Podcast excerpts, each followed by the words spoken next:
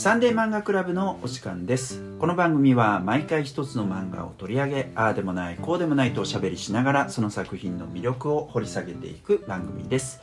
お送りするのは海外漫画の翻訳をしている原と漫画の編集をしている林とデザイナーのトラとよ司女の美咲です。今回もこのメンバーでお送りいたしまろしすくお願いします。お願いします。はい今回は誰がどんな漫画を取り上げてくれるんでしょうか？はい今回は、えー、と滝波ゆかりさんの「私たちは無痛恋愛がしたい」でサブタイトルが「鍵垢女子と星屑男子とフェミおじさん」です。はいこの作品を林さんが取り上げてくれるということですね。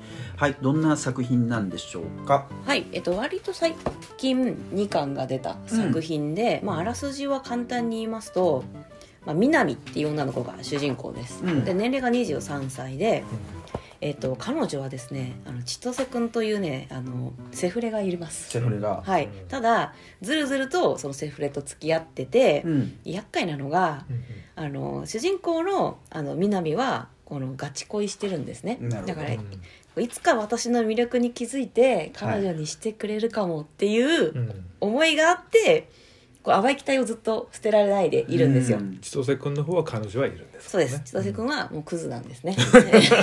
このサブタイトルの「星屑男子」っていうのが多分このあの千歳君です。ですね。はいはい。でその南はその、まあ、セフレであることに対してやっぱ悩んでるし、本人も傷ついてるし、うん。ついつい友達のユニちゃんに愚痴っちゃったりするし映、画なのね。なんかなんかしかも鍵垢でツイッターでこうぐじぐじみたいなことも ツイートしちゃうんですよ。フォロワー数数人のやつそうそうそう。思わせぶりなね。そうそうそう。なんか、ポエシーな感じの やつをね、しちゃうんですよ。え。っていうのがまず第一巻のあらすじなんですけど、うんなんか、まずは、これ私皆さんに 2, 2巻まで読んでください。って言ったん。ですけど、まずは1巻の話しましょう。段階をまずは1巻のこ話しましょう。れちょっとね外の話もしとくと、これはあの講談社から出版されていてでえっと、アンドソファーってね以前あのなんだっけ？ブスなんて言わないで？そうそうそう。うん。を取り上げてますけど僕らも。同じところですね、でえっとそのアフタヌーンのウェブ？増刊そうですね。みたい。な感じだったっけ、はい、でそこで2021年11月からコロナ禍になってから始まったもので、はい。今もまだ続いてると。こういうことですね。はい、うん。そして一巻の話を。一巻の話をしようや。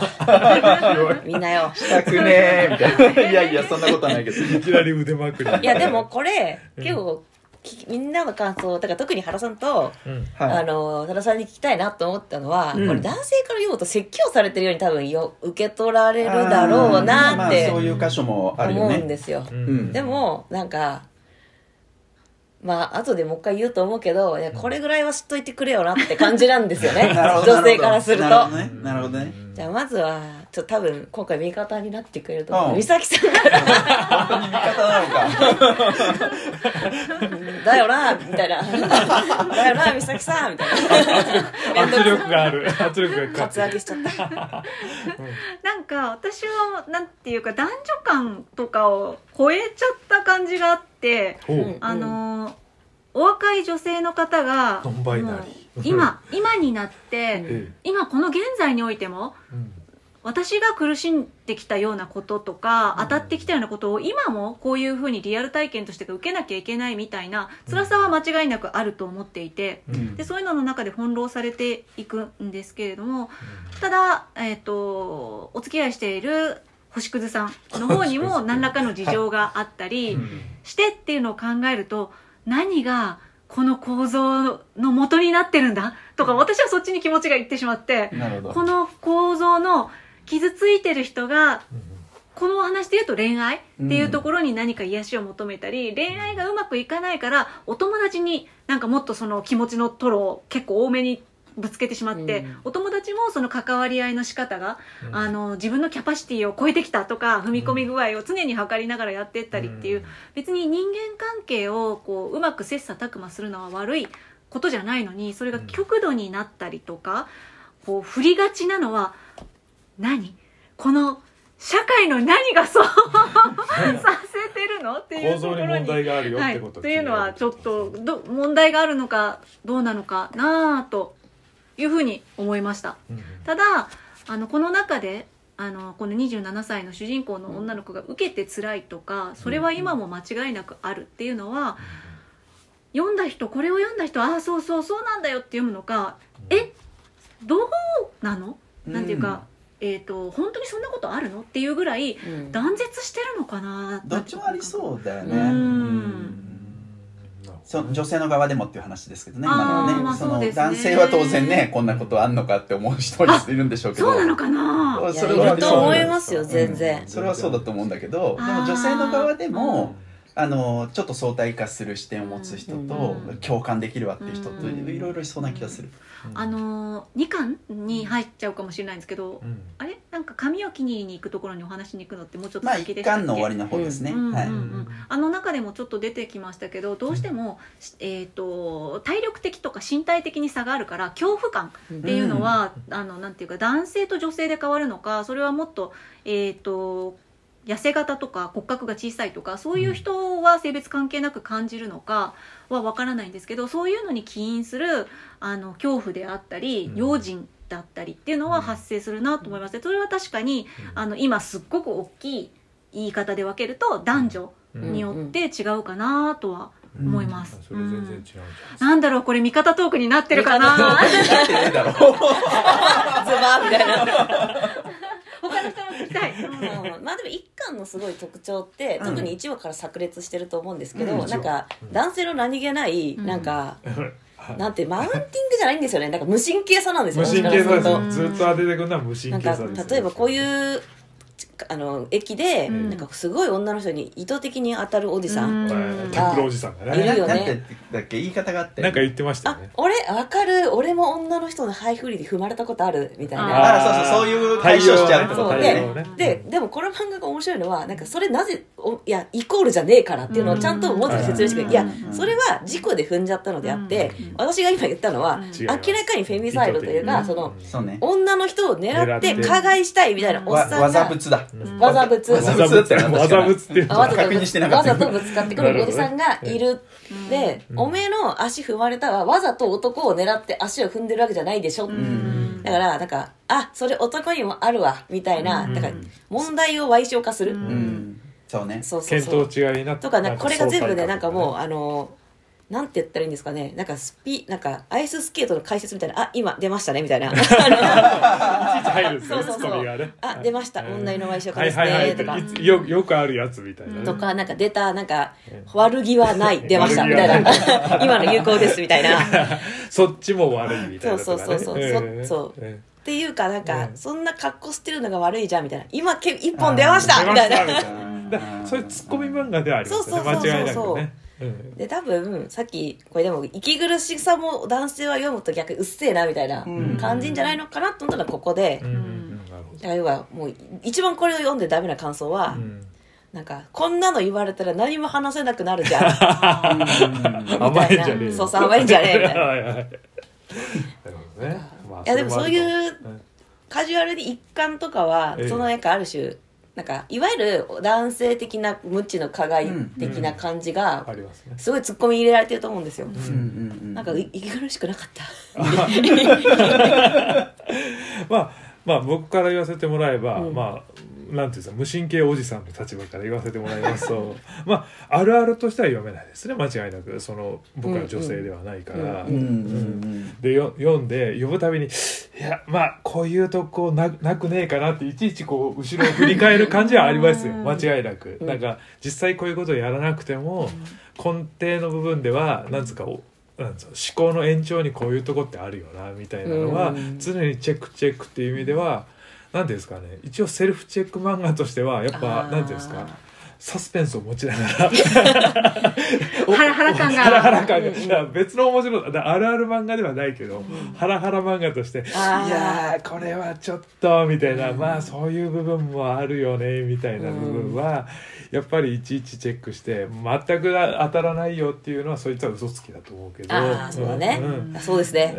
それはマジでそう、とは思うけどだから素晴らしい。そういう意味でこう極端なそのクズなんだ何クズ？ん星屑？星屑男子とか、まあいろいろあとフェミおじさんっていうのはまあ一つこう対象キャラとしてこう立ててあるんで、まああの極端な事例を見ながら俺このどどの辺りかなみたいなことをチェックしながら読むっていう面白さはあります。ただまあ実際そのその説教すんじゃねえよみたいなことじゃなくて、まあそれはそれである種そのステロタイプとか、うん。まあ面白くするっていうのはあこういうタイプの出ましたとかある種そのキャラ化したりギガ化するっていう部分の一つのツッコミ芸だから、なんか居心地の悪さみたいなのとか、うん、なんかなんていうのかな。うんそれはそれで彼女の恋愛姿勢の何ですかなコミュニケーションの部分なんじゃないとかどこまでつく踏み込んで友達がすごい親身になってうん語ってくれるんだけど、まあそれはか彼女も後に語るんだけど、うん。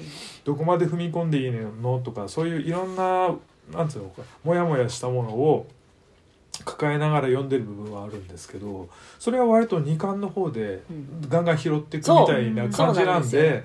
あの 1, 巻の時点では結構そういう部分でモヤモヤしてましたね。うん。うんうんうんっていう感じかな。一巻のとこまでで話すと。うん。原さんどうでしそうね、えっと、今の話で言うとさあのこの第1話かな。えっと、クズあるあるみたいな ことクズあるある。が書かれててえっとさ鶴瓶打ち。そう千歳君は感じのいいクズなんですよね。だから要はまあ星屑ってやつ。そう人当たりがいい。サブタイトルのこの星屑男子っていうのは、うん。その千歳君のことで、が別に殴ったりもしないし、うん。金をうん。せびり取ったりもしない、一緒にいりゃそれなり楽しいし。しかしっていうね、さっき言ったようななんか ちょいちょいクソリプブローをしてくる。感じなんですよ。そもそも別にお付き合いしてる女性がいるっていう前提ですもんね。でそれでちょっとね本人も喜んじゃってる部分っていうかそれを栄養にしちゃってる悲しさもあるっていう感じ本人ってどっちですか？あその彼女の方がなんていうんですかなんか楽しんでるみたいな感じでなんていうんですかね需要と供給が合致してるみたいな。そうそう。なんかちょうん。ちょっと共依存的な部分があるわけじゃないですかこの二人そうですね。なんか星屑そのちょっとクズ男子のうん千歳君は、うん。多分こうやって何人も女の人と関係持ってる俺っていうのにも多分酔ってるし、そうですね。酔ってますね、うん。男性性に酔うみたいな自分の、ねうん。なんか支配支配してる感じ、明らかに支配関係ですよね。そうそうそう。そうね、うん。うんなんかリアクションを送んだりとかねそうそうそう。携帯とかね。うん、でそのクズあるあるっていうのがさ最初の第1話で5まで言われるのかな？ね。だいぶ来たな、まあ、全部は言わないけどさい、まあ、一番最初そうでもないけどクズあるある丸1ふんわりと感じがいいとかさ。はいはいはい。えっと、まあ、クズあるある丸3細かいことに気が付く俺をアピールするみたいなさ えっとバッグ汚れてるよみたいな、うんそういうネガティブなところも含めてとか、はいはいでそういうので言うとクズあるある5にね同類かっこクズを擁護するっつっててさ。でなんかこう、まあ、ぶつかってくるおっさんとかがいたとしはいはいはい。ての話かな、うん。えっと、そういう屈折したおっさんも何か事情があるんじゃないかな仕事でストレス溜まってるとかさみたいな、うん。こういうのはやった記憶がある、俺は。まあやりこやうこういうなんかこう、まあほら、良かれと思ってなのかどうかわかんないけど、えーフォローしちちょっと相対化するっていうか、はいはい。その、深刻に考えることないよ、みたいなのは、まあ執行猶予付きですね。バンバン。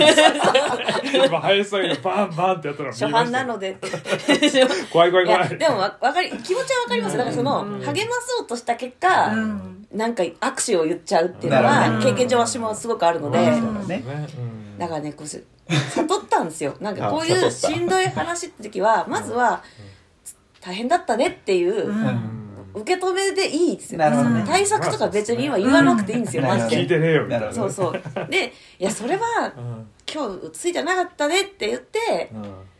そこで一旦話がうん。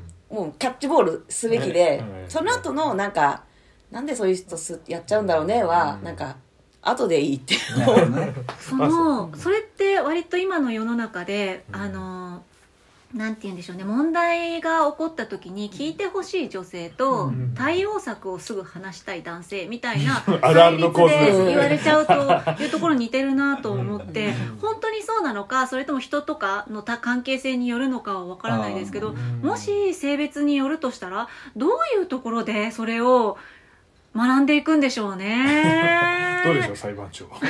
私今裁判長もうーんって感じの顔ちょっとこれは もう一個上の上院に回しますという 言いたいところなんですけど、ええ最高裁に持っていくでも多分そのななんで認知の違いみたいなうん。のは我々あるのかみたいなのはすごく多分あの滝波さん考えてらっしゃるうん。とちテーマだと思うんですよね。うん。なんか認知の違いここのみたいな。うんでなんかもう早速うん。まあ皆さん感想聞いたんでええ。2巻について話したい。二巻二巻。第二ステージに行きますか。でこれ2巻で2巻でなんかこうマジでこう読んでる時に、うん。私スタンド攻撃受けたのかなって思う ことがありまして要はめっちゃ時ネタバ間止まってレするとたみたいな。ええ10年経過したんですよ。ある瞬間から。あー。ガー。ンってねびっくりはするよね。えだからそのさっき20代だったのが33になって、えうん。私と同い年になってるみたいな。なるほど。え ああなるほど。そうそして時は動き出すみたいな本当にそして時は動き出すみたいな。でまだ全然クズと関係切れてないし。そこは一番びっくりみたいなそう。ねむしろ悪化してるって思うけれども、ええ変わったのはえ彼女のそのなんかツイートえうん。がなんか結構バズって、うん。なんか分泌業を始めたんですよね、ライターになってる。うん。でだからある種彼女もそれを飯の種にす,、っていうかすることになって、えな言語化するようになったんですよね、うんそこができるようになったそうそうそうそう。そうですね。でここでまた皆さんの意見聞きたいですけど、はいあちょっと彼女は主人公はパワーアップしたわけですよ、ん分泌家になったことで、うん自分のこれとかモヤモヤって何なんだろうみたいな、えうんになった時にうんなんかあるシーンなんですけどマッチングアプリで、うん。まあその会った男性とワンナイトのセックスをしましたと、うん。で次もう一回会った時にうん。ホテル代割り勘問題が発生するんですよね。ああななるほどね。あそこ熱いシーンですそうそう。いや2巻のめっちゃいいとこだと思うんですけど、えで要は、えっとひえー主人公はうん。割り勘しますと。うん。ん割り勘してだからお金返すわって言ったら、うん。そのうお金返した時に受け取った男性が、うん。まあ君も楽しんだし平等だよねここはみたいな、うん。でいう時に、うんあのえちょっと待てと、うん。いや私は金銭的感覚で払った方が楽だから払った、うん。これは合意してますと。うん。ただ、半々君も楽しんだし平等だよではちげえだろっていうので結構その理由を理路整然と言うんですよ、はいはいはい。まあ、簡単に言うと、まあ、初めてセックスする相手だって否認してくれるのかなとか、え。あとはなんかそのだからそういうケアとかはだから100%た楽しいんだけど、うん。リスクがすごいそう大きいよと。リスクもあるぞと、うんこっちはね。でこう論まあ論破というかそのなぜ私が今ここでこだわってるのかっていうのをうん説明するんですよ、おじさんに、うんでそのおじさんが切れて。だいぶ針のむしろみたいな状況ですよねあそう。のシーンね。はいはい。切れてなんか初めからだったらなんかはいはいみたいなねそうそうそう。そうん。あの言うなよみたいな、うん。でここでなんか、おじさんは論破されたって思ってると思うんですよ多分、だからいや攻撃されたって思ってて、でも多分私は女性の視点で読んでるからいや、うんこれはひろゆき的な論破じゃなくて、なんかその認知の差を埋めてるのであって、うんなるほど。なんか話聞けよって思ったんですよね、うん。なんか切れてんじゃねえよみたいな、うん。でなんかこれはその昨日か一昨日ぐらいにうん。あの津田大介さんがやってる「ポリタス TV」っていうやつに、うん。あの著者のあの方が滝波さん？が参加されてうんて、うん。なんかまさに言っててだからそこの認知男性、うん。その認知の差うん。がやっぱ結構男女差があるとギャップが、そのお金払う払わないは別にいいんですよ。そのん。例えばすごく組み合わせの問題でめちゃめちゃお金のあるうん。女の人、うん。で相手が例えばもっと若い人とかだったら、うん。そのじゃあ女の人が全部払うとかもあると思うし、うん。組み合わせ次第でうん。あると思うけども、うんなんかその平等じゃないんだよそもそもみたいな、うん。でただしそのじゃあリスクひ妊娠しちゃうリスクとか、そのリスクを避けるためにおピルとかそのいり、うん他の代替的なものを使って、まあお金をかけてその予防してるとか、ね。合う合わない。そうそう。じゃあ男性がそれにじゃあその負担が分かったと。うんじゃあそれに俺も対応しますってなった場合、ん今んとこやっぱお金しか解決策がないんですよね、うんうん。まあまあそうとかな何しろお金。そうそうだからすぐに多分できるとしたらお金、うんだからそのお金を多めに払うっていう結論はうん。正しいの解決法の一つだと思うんですよ、うん。ただなんか男の人は全部そこの過程吹っ飛ばしてなんか男なら払うべきなんでしょみたいな。うん。はいはい。はいはいみたいな。だからそのなんか結論は合ってんだけどなんかそこに至るまでが違うみたいな。うまいですよね。だから先に「君も楽しんだんだから」っていう問題設定をしてるじゃないですか、だから下手すれば男が払うべき、まあ、ある種ちょっと何ですか町町相撲的な部分の、俺のその経済的な配下に置くみたいな問題、うんうんうん。それを受け入れるかどうかっていう問題になるけどこの主人公の、えー、と女性？うんうん。いやいやそれじゃないからみたいなことをちゃんと言うじゃないですか、だからまあそこはちゃんと議論設定はうまくしてるのかなって気がしますけどね。でなんかその話をその武田さんがされてて、うん。でだから意外とそこの話をただ違うよねっていう認識の話をしたいのに、うん。なんか結論だけ「いや男が払えってことでしょ」みたいなは い風にまあ、そういう感じのリアクションだ取ってますよね。そそういうだからその、べうん。おべこれもジェンダーの話ですよ、うん男はやるべきみたいな。だからそういう話をしてんじゃない、うんでなんかその話をちょっとするためにも、うん。こういう作品をちょっと、ちょっと作ってみたみたいな、うん。ちょっと嫌悪ですけど、うん。お話をされてて、うんなるほど。ね。正しいって。ちゃんと面白いしなんか、うん。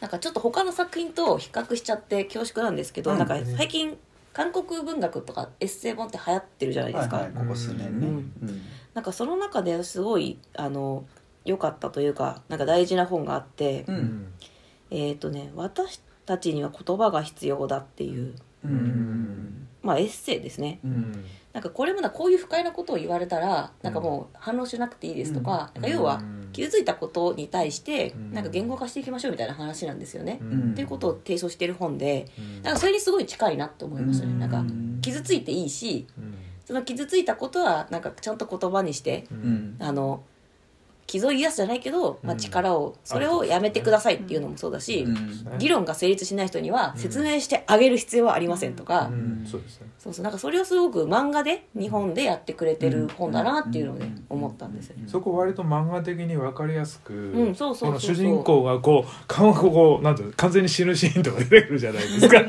割とうん。ちょっとそのなんていうかこれは言ってもしょうがないって自分の中に閉じこもったなっていうのが分かる時って、うん。完全に主人公の顔が死んでんですよね、これ表紙みたいそこは意図的に演出してるんだなっていうのは分かるでこう2巻からはある程度その分泌したりとか、うん。アウトプットする手をちょっと持つっていうところで、うんある意味変わってくるんだけども、なんですかもっとなんかこう擦り切れた感じの付き合いがこの音なんですかこのセフレのなんとか今度続いていくという別別種の地獄展開になっていくっていう。あーまあでもそこからなんつったらいいんだろうな。あのしたたかに得るものもあるじゃないですか、うん。ライターとして、うん。なんかインタビューしてそれを自分で使ってるみたいな、うん。まあ、そういうところはねいいいいよなという気はしたけどね。でもなんか正直に答えてくれてもう怒らないので。なんかすごい。俺たちが怒られる筋合いはねえよ正座されて据えられてる状えで。も態でホテル割り勘問題男はどう思いました？なんかあのシーン。いやどうーんまあえでもな言われたら面倒くせえなってやっぱ思います？てか攻撃されたなみたいな。まあす攻撃されたなっていうのは思うかもね。うあん。それはそうなのかもしれない。率直ですな。うん。あいやでもそう自分私はなんかいやもう全部勝ちっしょって思うけどでもなんか、マジで怒られたってこれ思ういや怒ってないじゃんって思うけど、うん。なんか怒るだろうなっていうのもちょっとわかるんですよね、でもそそういうなんかこう構造はあるような気はするよね、男女間の間にね、うん。なんかこう何か言われたらやっぱり怒られてるとか説教されてるっていうふうに思ってしまうっていうかな、ん。そういうことではないんだけどっていう、まあまず、まあ、いくつかまあ彼女の言ってることはもっともだなと思ったんですけど、まあいくつかこの設定に何ですかこう不幸があってまずなんで「君を楽しんだんだから」って言った時点でもう0点なわけですよ、うん。これもう打つ手がない。悪手を打ってる。これは。あ もう取り戻せないやつ。もう取り戻せないやあつではある。もう状状況設定。あと彼がはいちょっとムキになってしまったのはそのなんていうんですか多分まあ公然とセックスの話をするっていう体制が我々に若干足りてないだからそのある種のまあ何ですかあの全然関係ないところで、まあ、周りで「分かるわ」って すごい分かりみの深い女性たちがいるわけですけど、なんていうんですかそれに対する過剰反応が彼の中にあったんじゃないかなというふうに、うん。弁護人としてはちょちょちょっとちょっとだけ上昇酌量の 余地ないですか？みたいな。まあ確うん、かにな、っていうところはしかも完全に何ですか彼女の言ってることが正しいわけじゃないですか、もうなんかこいつ立つせないみたいなところ逆切れがあったんじゃないっていうあ気はしますねちょっとね。うん。そうね、うん。なんかやっぱ俺はさそのそもそもそこの会話の作り方とか、うん。あるいは人間関係の作り方、うん。この物語の中の、うん。やっぱエンタメだなってはい思っちゃうわけ、うんでそれはそれで構わないのかもしれないん。だけど、ですね。で俺は今そういった物語にリアリティを感じるような気分になってないからっていうところはすごくこの作品については思っえーただからなんかこう理論理論をうん。なんかこう実践に落としたそういう物語みたいな、だからそのあれですよねトラブルが起こる言いたいことが先にあって、うんうんそのためうんにトラブルが起こってるってことってで、いう感じはすごく受けてる。はありますね。うん。でもそれは半分正しくて私は半分間違ってると思ってて、なるほど。それはもちろんそのこうこういうことが言いたい、うん。で先にやってこういうトラブルがあるってことで、うん。こういうのは割と日常にあると思うんですよ、ああそうそうなのね、うん。そうか。そそれはだから俺がやっぱこれはなんか年にそう年に1回とか 人生に1回あるんじゃなくて割と全然あるから、うんそんなになんだろうな物語のたなんか言いたいことがための物語うん。ではないんじゃないかなって思う。そうですね。なるほどね。だからやっぱりドラマチックスにするようにその逆転裁判じゃないけども ある種のそのヒートを与えるその君を楽しんだんだからとか、そういうなんていうんですかよりこう爆発要素をこうあー足してあるのは分かりみをより深くするためうんの刺激物だと思いますけど、うんうんまあ言ってることは間違いなく正しいよねう。し、まあ、この作品フェアだなって思うのが、うん。なんかたまにあると思うんですよ。なんかその登場する人物は全てし、なんか主人公を加害するためだけに出てくるみたいな、はいはいはい、お邪魔キャラとしてね。そうそうそうそうそうと乗かり越えるべき。そうそうそう、とかは、うん。まあ、あんまりこじなんか構造としてそれは良くないなって思うんですけど、うん。まあ、このサブタイにもあるフェミおじさん。ううん。フェミんおじさん。そう。フェミおじ 要はその解像度が高いおじさんもいるわけですよ、ですね。でも彼はなんか生まれつき解像度がか高かったわけじゃなくて、うん。やっぱりその陰銀無礼だった大学生時代があり、うん。うん。うん。やっぱ人との付き合いとかで、うん。なんかその解像度を上げてったわけですよね、うん。うんだからそのある種希望でもあると思うんですよ、なんか。そうですね。フェミおじさん途中から消えてるって出てこないよね。そうなんですよ、うん。なんか。でも最後の方でまたちょっとあ、ちらっとそう出てきた最後に復活するんですが。あそっかそっかうん、そうかそうか。なん。かさっきのお説教されたように感じる問題うん。で、あのその物事に対してうんそんなこと考えてもなかったよっていうことを言われちゃうと、やっぱりわーって言われると、うん。そのそんなこと初めて知ったしみたいな感じの防御が働くのかなとまあ思っていて。それはあると、思います。でもそれを言われる関係性もあると思っていて、うん。フェミおじさんの方はあのかつてその後ご結婚まで行かれる方と一緒にいたからそういうのを身につけたんだっていう話もあるので、うん。まあ、信頼関係のないところでうん。初めての知識について自分がなんか受ける立場になってちょっと防御線があるみたいなのがあのさっきのあのお支払いするしないのシーンにはあるんじゃないかと思ったんです。うん。でただその時にあのー自分に子供ができるんじゃないか。それはどういうタイミングでできるかをコントロール自分はできない、うん。まあ、自然だと大体あまりできる時もあるけれどもできない場合がすごくあるとかね。そういうことに関してもうもう本当生まれた時からと言っていいくらいずーっとつきまとう、つきまとうって言っちゃうんですけど、うんうんうん問題なんですよ。そこはもう切って離せないし、コントロールできないっていうのをすごい長い間かけて体験してきて、うん。それについてでもそういうのって社会的に持ちたいと思った時に持ってもいいものなのか、うん。であのそういうことを社会的に許される環境なのかとか、うん。いっぱいそういう問題をずっと考えてきてるっていうのがえっ、と女性というものにはあるんですけど、うんそもそもそういうことを考えたこともないのか男性という性別が分かれただけで、うん。と思うと、うん結構そのギャップにはびっくりします、うん。ででもそれって多分考えなきゃいけない問題ってその男女間のなんていうか知るべき問題うん。あの子供を作るとか、うん。そういうこともあるでしょうし他の全然知らないジャンルにも多分それは起こっていて、うん。で同じように私が「はあそれ考えたこともなかったです」っていう時に、あの「いやこういうことがこういうことがこういうことがあって」ってうん。言われたら、同じように「うんすいませんなんうん。か 」みたいなのになっちゃうかもしれないと思うとその知ることと知らないことの溝を埋めていくってすごい大事だなと思うとずっと一方はずーっと人人生付き合ってきてこの後もずっと付き合わなきゃいけない問題を知っとこ？うん。知っとこ？っていう形にしてくださったのはすごいあのうまいなと思います、まあ後半ねすごくいい感じでフォローを入れてくれましたけど明らかにこの作品全く分かってねえなっていうあそもそもの前提が共有されてないなっていう呆れ顔がうん。呆れ顔っていうか通じてねーっていううん。感じがこうやっぱ全編漂ってますよね。あ私たちのこと分かってないでしょ？ってそもいうそう投げかけ。分かるっていうか問題がそもそもうん。共有されてないっていうか、うん。設定自体が全然分かってねえわみたいな呆れはすごいあるんだろうなと思ってそのためにこう俺が後ろをこうキャラキャラ見てしまうみたいな感じはあるかもしれないですね。うん。でもなんか実際そうなんだね美里さんがさっき言ったようにその隙溝を埋める？うん。なんかためにもなんか全人類読めって思っちゃうんだよな。そう全人類読めか。全人類読んでほしいなって思っちゃうんだよな、うん。あのあんまり特殊なこと書いてらっしゃらないと思います、ですね。うんそうですね。ううん。ん、だからこれくらいは普通って言ったらあれですけどまあまあまああるよ。ううん。んでちょっとネタバレするとうん。3巻の多分冒頭になるであろう、うさっき。フェミおじさんめっちゃキレて家なんか謝ってみたいな言いに来るんですよ。誰誰に対して？えだからその南に対して。あの時傷つけられた。ええ謝っそう来るのだからかちょっとなんか、うん。なんかなんていうんですかね。暴力とまではいかないけど、なんかその威圧うん。してくるんですよ。なるほど。いやなんかうんなるほど。でこれはなんかそのインタビューで武井さんが言ってた、なんかいわゆるスカットジャパンってあるスカットジャパン。わかりますよく言うね。そう。あの林私がよく言うスカットトジャパンのなんか女の人の場合こういう続きがあると。そこで論破した後にだから、ぶなんか暴力をされるとか捨て台詞を言われるなんかうるせえなんかブスと言われるとか ひどいね。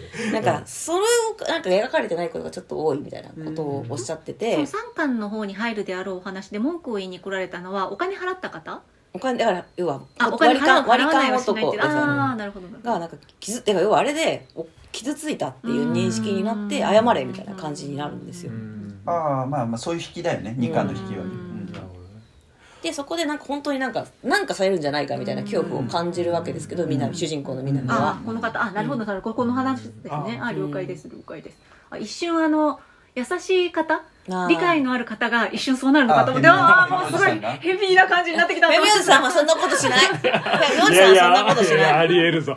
いやそこはちょっと面白いなと思ったのは、そのそこはちょっと解消度だと思うんですけど、うん。フェミおじさんは、まあ、非常に理解ある人で、そのいわゆるさっきの悪質タックルおじさんでこう駅かな、うん。でバーンってたあの結構な危ない倒れ方して南さんが「で大丈夫ですか?」ってこう声をかけてくれて、なんか魚っかかるような。なんかちょっとポーズを取るんですよね。そうそうそうそう。そう触ろうとはしていませんけどあなたをサポートするという意図を今か体で表していますみたいな。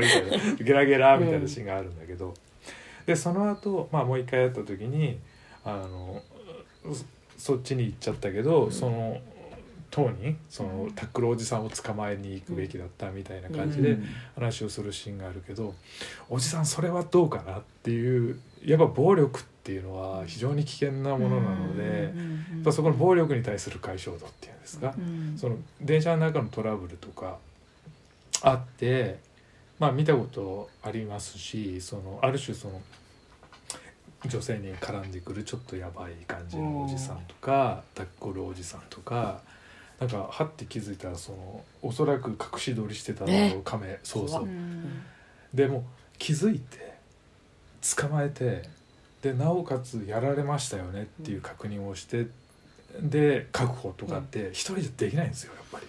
でしかもそういう人間が逆上した時って本当危ないんで、あのやっぱすごい力出るし、だって下手したらなんかねうん。電車のなんかすごいなんとにかく逃げようとして、うん、いや本当にで、ねひ人混みでホームがあってであると本当危ないんですよあれは、うん。危険な状況になるから、それはやっぱり被害者の方のフォローに回る、残念だけどチームプレーで動いてるようなその鉄道警備隊とかじゃないとできない、でしかもその被害者の人に下手すれば、あの嫌な思いさせたり、うん。なんか危険がいく可能性もあるから、おじさんそこはやめた方がいい、途中でおじさんが実はいろいろ私もありましたんでって言った時に、うん。あこれはもしかすると舐めてた相手が殺人マシンでした。展開かと思って。まあそれはなかったん。だけど、うんまあだからその暴力の解消度はやっぱちょっと高めた方がいいな。なんか近年それって、うん。あのいろんなことが、うん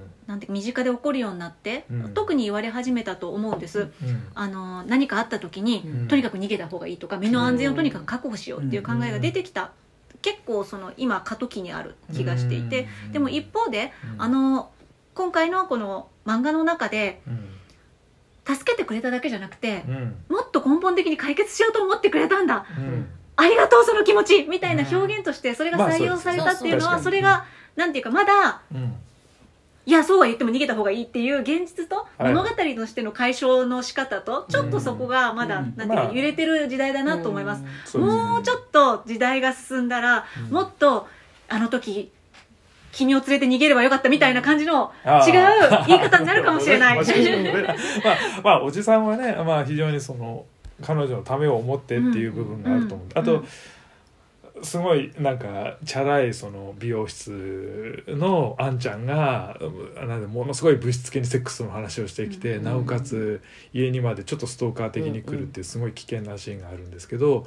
そこもおじさんもう少しやっぱね脇固めた方がいいっていう。田さんはそのおじさんのその問題解決のなんいや違う。方法が若干危ないって思うってことですよね。そうそうそう。だからあそれもこれそれだよ感じた。まあ、みなみちゃんも本人も寄り添ったけど俺この漫画で一番心配してたのはおじさんのことで おじさんこの後刺されんじゃないか そうみたいなそうおじさん危ないぞみたいな。うん。おじさん気をつけろみたいな感じでよちょっと読んでました、それはあると思う。それは意外ともしかしたら男性だったらこんなこと起こらないのにっていう極度のファンタジーかもしれない。あ確かにあともしかするとこううん。男性的なものがあれば、うん私だっていいかなんつうのももっとこううん実力的に毅然と実お力守り男行使ができるのに他の作にもよく出てくる。気持ちになるのは分かる。うん。分かるけどやっぱ実力行使っていうのはすごい危険性を伴うから、そこはファンタジー。そこはファンタジー。おおじさん気をつけろみたいな、な気持ちにはちょっとなりましたね。うん。うん。いや結構もう話しちゃったね次回の今見た話をなんかすごいや変な方向に持ってっいやでも確かにえそこはねうん。ちょっと漫画のところはあえると思う。まあまあそれはそれはね。でもなんかうん。できるならこうしてやりてえっていううん。気持ちは。成仏シーンなんすわ。まあそうですよね。わかりますわかります。どうしようもないって言われちゃったらねっていう、そうね、ん。まあでも林さんさっき言ってたさ三冠にこうつながっていくだろうっていう話のとこを考えるとさ、うん。南は、まあうん。あんまり自分が言語を持っていない時には、うん。あのそれ相応のなんていうか不幸な目に遭うわけじゃないですか、うん。ところが言語を手に入れてもある種の危険はつきまとうみたいな、そうですね。こういう描き方はすごく知的だなっていうのは今は思った、うんだからやっぱもうちょっと読んだら、うん。僕はだからこの作品のエンタメ寄りのところが好きではないんですけど、ん。もうちょっと読んだらその結構っていうかうん。物語のそれが分かってきたらすごいいい作品だなっていう気持ちになるかもなっていう気がしました。うん。確かにあとはあの友達の眼鏡の友達がものすごいスーパーサイヤ人みたいに強くなって ムカつくやつを全員ぶん殴るみたいな展開でもいいけどね。友達のえーっと名前なんだっけな？何ちゃんだっけ？ユニちゃんですねユニちゃん。すごいなんかねあのなんかねでもつよつよになってるユニちゃんはいつもこう南の愚痴を聞いてくれる友達でですね。でもなんかうん。疲れちゃったんですよ。一そうですね。巻終わりぐらいで。ね。なんかやめそんな男やめなよって言っても聞かないし。そうねしでも毎回「いやこの間さ」みたいなさうん。もうしかももう聞いててこっちも辛くなっちゃうみたいな。うん。わかる。こういうのもあるし でこれでこういう刺されることでプツってこう縁が切れることもなんかまあまああるじゃないですか。まあね、うん。あるんだろうね。で。お上手だなと思ったのが、うん。この子が結構そのあのなんで SNS の名前ウニちゃんなんですけど、ううんにちゃん ウニちゃんだっけ？ウニちゃんウニちゃんじゃなかったです。なんだっけ、うん。なんとかなかこのさなんかこう SNS のハンドルネームとてもいいよね。はい。あの一階のウニ。あそうそうウ一階のウニでであのみなみちゃんの方もなんだっけ？見たことない技官技ありそうだし、うん。とても可愛いと思いました。ウニちゃん。リアリティね。ね。確かに、ウニちゃんもちょっと話していいかもって言ってた人をわざわざファミレスに確認に行くじゃないですか、うん。結構踏み込むタイプだーって。思った見ると俺ので漫画だよなって思っちゃうんだよな。そこは漫画らしかった。でもいちいちそこにエクスキューズ入れていくんですよね、うん。そのなんていうのわ私その正しさとかでだいぶ踏み込んじゃってんじゃないかっていう、うん。それはそれで彼女の選択なわけでっていう、うん。でもなんていうのそこまで踏み込むとなったら異常にやっぱりその友達としてうん。その子のことを思ってるっていうんであればそこまで書ける意味もあるだろうけど、とはいえその彼女の選択だしっていう、うん。彼女の恋愛観なわけじゃないですかっていうところででなおかつさらになんていうかそこまで思ってる自分がまあちょっとこうなんですかね下げられるっていうか、価値観的にはこう落ちるところにあるっていうところでまあそれもひあって自分の、うん、ハンドルする部分ではないのかなっていう部分でこう引き下がったのかなっていう気がしましたけどね。まあ自分の心を守った方のも大事、うんまあ友達も大大事だけど大事ですよね。まあまあ傷ついてますからね彼女はね。うんまあでもなんかちょっとまとめに入るんですけど どうぞはいどうぞ お願いします。お願いしますなんかこう女性にとってはなんかそここういうしんどさは認めていいし、もっとしんどいって思ってもいいし、うん。なんかい嫌な言い方するとなんかちょっとずつ嫌な精神減らせる嫌なこと図鑑なんですよ。なるほど。こういう嫌なことあるよねみたいな、うん。でなんかあある私もみたいなので女性は楽しんでほしいし、うん。なんかこういうふうに言語化していくってことはやっぱセルフケアとしてもすごく大事なんだよっていううん。見方で女性は読んでほしいし、なんかさっきすごい印象に残った溝男性にとってこう溝をいつか現実でうん。言われることもあるかもしれないから、うん。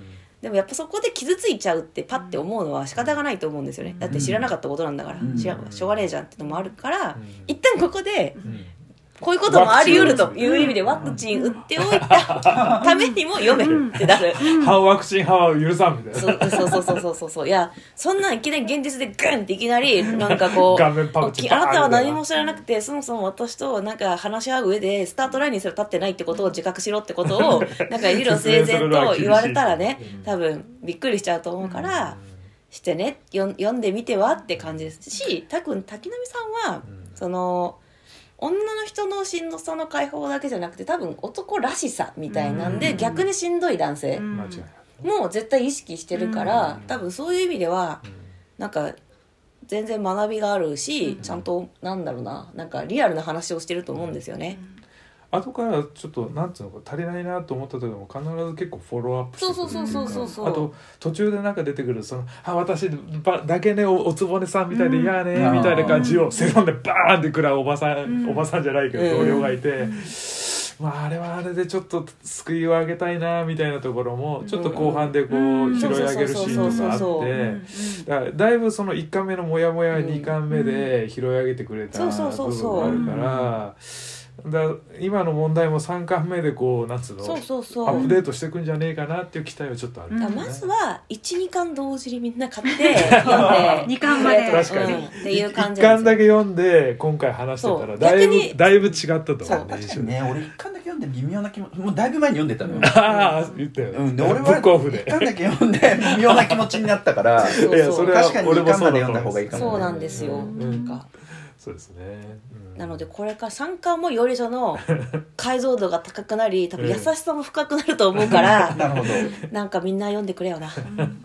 金金もらってる？そうそう。金はもらってない。あそうかそうか、はい。けどやっぱりなんかエコダちゃん書いてて、今ここに至るっていうのはなんかすごくなんか感慨深いんですよね、うん。でもエコダちゃんも全然その話してたけど、うんうんまあでもだいぶやっぱ変わったよなって気もするよなうん。一方で。エコダちゃんってどんな話なんですか？分かってない人が今一人出てき話したらいいんてですか？美大生の。美大生がクローズアップされた感じがあれでしたっけ？いじゃなかったっけ？やいやいやいえやそうなんですけど。なんか、ねでも全裸なんですよとにかく常全裸？に あそうもう全全然覚えてねえな。あそうなんですで全然記憶がなんかこう割とせ性に奔放ですよね、うん。なあそれはそうだそうそうそう。の割とフリーな感じの、うなんかその恋愛で起こるなんか面白話とあかーなるほど。こちょっうこういうとあるある変なクズ男にあったみたいな。やっぱクズは大事なんそうですね。ななんでこういううタイプはみんなお香を炊くんだみたいな。なんか。でもなんか勢いとか、うん。なんていうか勢い感すごかったうん。と思うんもうすごいですけど、ぶっちゃけてる感じとうん。かでも自虐のフィルターみたいなのもあったような気はすなんかそのごくするよ振り切りがねすごかったそうそうカライメージがある。ッとしてる感じの、うん。ねでもなんか、うん。でも根底にはなんかフェミニズムすごいあったと思うんですよ、うん。エコダちゃんって、なるそれがその物語っていう中にすごい綺麗に落とし込んで、あの物語を作ってこられたっていう感じは、うん。そうかこういう作品を今書かれるんだっていう、うん。はいやっぱ今なんか今来るべくして来る作品だと思うんですよね、時代の流れとして、はい。やっぱさっきのねこういうクズとかこういうことあるよねっていうのは気が利いてると同時にやっぱり同時に下手すればステロタイプになるから、うんそこをこう徐々に徐々にこう何ですか差し挟んでいくっていう作業はまあ大事だよねっていううん。本当に。別にねここまでフェミおじさんになれと思ってないですよ。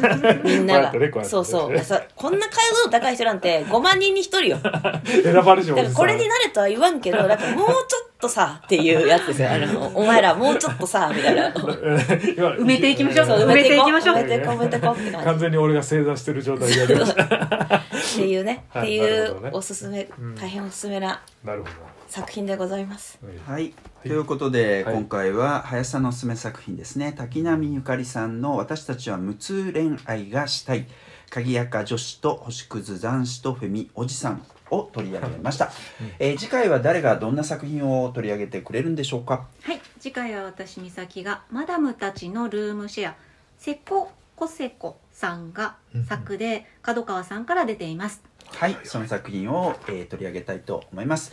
ということで今回のサンデー漫画クラブはこれでおしまいです。以上原と林とただと美咲でした。また次回お会いいたしましょう。それじゃあまた。